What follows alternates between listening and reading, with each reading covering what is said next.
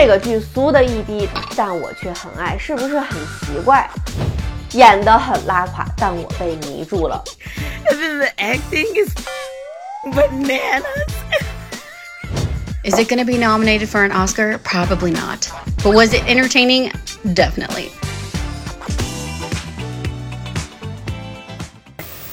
Hello，大家好，我是王佑佑，欢迎收看这期节目。最近有点剧荒，想说刷点啥呢？然后在某个深夜睡前刷手机的时候，在脸书上刷到了推送的微短剧《我的亿万富翁老公的双重生活》。由于这个霸道总裁爱上我 style 的标题过于震撼的熟悉，我就点开了，看了几秒，两眼一黑，想说神马玩意儿。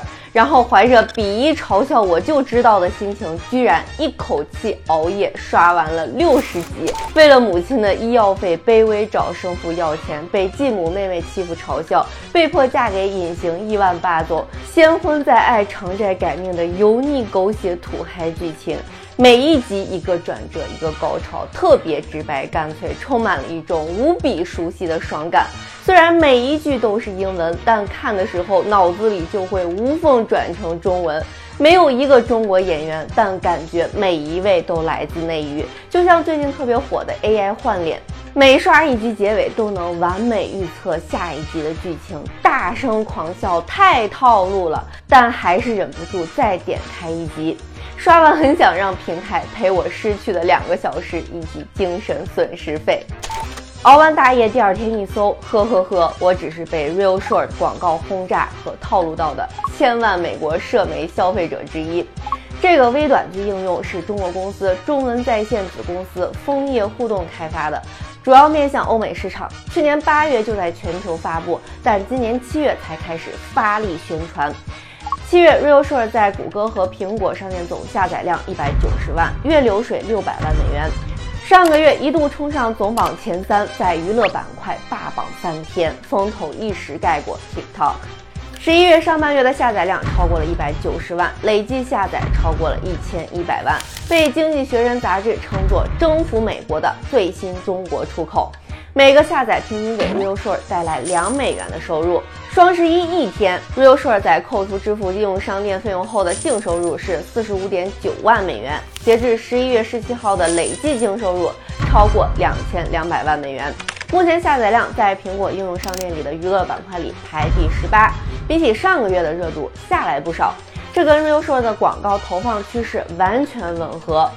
除了自己平台上的流量，Real Short 在其他平台上也有一些引流账号。在油管上的尝鲜频道有将近三十五万订阅，TikTok 上也将近四十万订阅。说多不多，说少也不少。根据 Real Short 自己的介绍，他家主打改变你的观看和消费视频节目的方式。每集时长一分钟，方便在任何移动设备上随时随地观看。无论是在沙发上休息、吃午饭，甚至上厕所的时候，可以说是很完美的现代人画像了。而且精准抓住现在流媒体都要单独订阅的痛点，主打无需订阅、无需承诺。你有啥损失？一集下载。我想说，我损失的是生命。这样听起来好像就跟抖音、快手上随便刷刷不要钱的短视频差不多，但其实不想看广告也是要花银子的。我算了下，每集定价五十到八十个充值币，每个剧大概五十到六十集，追完一部至少二十美刀，甚至更高。奈飞标准版会员月费也就十五点四九美刀啊，迪士尼月费办某些信用卡还送呢。网络时代的商家真是主打一个让你花钱不知不觉。这些微短剧四大主题：先婚后爱、狼人、甜虐复仇、跟老板约会。最火的几个：我的亿万富翁老公的双重生活、命中注定我的禁忌阿尔法、永远不要和秘密的亿万富翁继承人离婚、没你我也能嫁人。美国观众怎么个反应呢？总结起来，一边吐槽好土好俗，一边忍不住充钱解锁下一集。从我的亿万富翁老公的双重生活的评论区就能看出来，咱老中这波文化输出给了美国观众一点小小的震撼。我是中国言情剧的超级粉丝，很高兴找到你们的电影，里面的人物让我感同身受，而且这剧还是英语的。恭喜剧组工作人员和演员的精彩演绎，出色的导演和灯光，请尽快发布所有剧集。脸书上总刷到广告很烦，但点进来我真的好爱，想看看接下来会发生什么。我在 TikTok 上刷到的，现在完全上头了，咋这么好？选角比好莱坞好一百倍。我爱上的第一个土嗨剧，这剧就像一场车祸，特别糟糕，但我却停不下来。我太爱了，这就是现实世界中所缺少的爱、关怀和理解。但也有观众刷完之后回过神来，发现大家都疯了，抱怨收费和广告模式。在 Real Short 上刷完整部剧要两百五十刀，还有人抱怨演技拙劣、质量低劣。据全球移动营销策略平台 AppGrowing 分析，这类微短剧目前在美国的主要受众是二十五到四十四岁的女性。跟网文受众高度重合。之前中国网络文学已经积累了不少用户，在这个基础上，短剧的接受门槛没想象的那么高。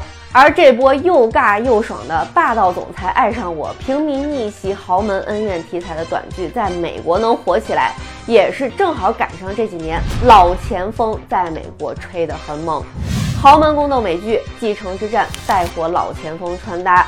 前几年的霸道总裁爱上我、五十度灰限制级电影现象级爆火，以及好莱坞爆款《摘金奇缘》，早就让美国人感受过来自亚洲的一点点震撼。再升华一下，霸道总裁全球通吃，也是因为全球阶级越来越固化，翻身改命的通道越来越窄的趋势大体相同。普通人对现实生活有多少不满、焦虑，对富豪生活就有多少猎奇想象。谁都想在遇困难、受委屈的时候，有个霸总拼一下搞定一切，还顺带帮你出口恶气。一部电影两三个小时一个高潮，现在微短剧让你每一分钟都爽到。啊，真香！只要续费，立马就能看更新。蹲一部电影更新要几年，现在周期以月为单位，虽然看起来都不便宜。另外，这些微短剧在保留中式网文核心元素的同时，从推广到制作上本土化也做得很好。推广刚说了，在各大社媒平台疯狂砸钱投流，内容上加了很多狼人、吸血鬼这类美国观众更喜欢的题材，拍摄也用海外班底、本地演员，成本也更高。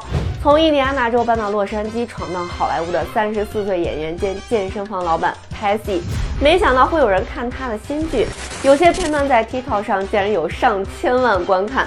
他甚至被健身房会员认出来，还收获了来自印度、巴西、泰国、墨西哥的粉丝。Cassie 最近接了两个新的狼人角色，不过随着 AI 换脸技术越来越能以假乱真，是不是这部分成本也会降下来？直接把国内现成的剧换成当地脸和语言？业内的朋友说说。刷论坛刷到一位美国网友，大概说出了一帮 Real Short 目标人群的心声。他说。美国曾经是全球最大的电视电影出口国，好莱坞引领文艺界。但是现在好莱坞变了，变得越来越政治正确了。任何电影都要有深刻的内涵和展现自由的价值观。小美人鱼必须是黑皮肤，否则就是种族歧视。惊奇队长二由黑白黄皮肤三女主，体现女权主义。所有电影的女主都不能是金发女郎或者是性感女郎，否则就是物化女性；也不能出现又丑又胖的女人，否则就是丑化女性。但中国片方就没那么多顾虑，也不需要任何政治正确，只要不违法就行。而低俗不仅是中国人的喜好，也是全世界人民的喜好。他们选最帅的男演员、最美丽性感的女演员，用最庸俗的剧本拍最俗气的剧情。男主必须英俊有钱，女主必须美丽善良，反派必须邪恶愚蠢，冲突必须简单有趣。至于肤色、种族、女权、多性别、民主和价值观，通通都去他的。这位美国网友还说，他的中国生意伙伴告诉他，过去中国商人总觉得美国人的喜好和中国人不一样，但现在他们发现了一个现象。中国人喜欢的，美国人也喜欢；美国人也喜欢便宜的东西，所以 Tim 成功了。美国人也喜欢俗气的剧情，所以他们现在有了 Real Short。中国人终于发现，他们的美国朋友并不是外星人，他们的爱好还真是一样。看着 Real Short，两国人民默契的笑了。听君一席话，爆笑十分钟。很多美国网友以及投资人在问，明年 Real Short 会不会成为继 TikTok 又一个爆品？我翻了下评论，大多觉得跟 TikTok 肯定不是一个量级的。截至今年十一月，TikTok 全球下载量超过四十七亿次，光是今年前三季度下载量就七点七亿次。Real Short 连零头都赶不上，最近冲榜主要靠撒钱投流，消费者是否能保持持续的兴趣？TikTok 是个社交平台，属性也不一样。作为短视频平台，内容也更多样，有很多电影切片，倒逼一些大厂直接下场做短视频。像是派拉蒙最近就在 TikTok 上发布了二十三集的《贱女孩》，观众回过神来可能会说，可以免费看更优质的内容，为啥要看 Real Short？不过也有一些在美国的从业人士反映，最近活儿挺多，但因为收费和本土化问题，担心好景不长。毕竟有美国初创公司 Q B 上线不到一年就崩盘的前车之鉴，你觉得呢？听说现在横店已经变竖店，欧美风实景棚也搭起来了。除了中文在线，爱优腾、柠檬影业、华策影视、支付宝都在下场。新月时代旗下的 Good Short、九州文化旗下的 Short TV、社交平台赤子城的 Mini Episode、畅读科技的 Mob Reels，都在美国各大应用商店上线了，卷起来了。短剧出海能复刻国内一周拍摄八天过亿的暴富神话吗？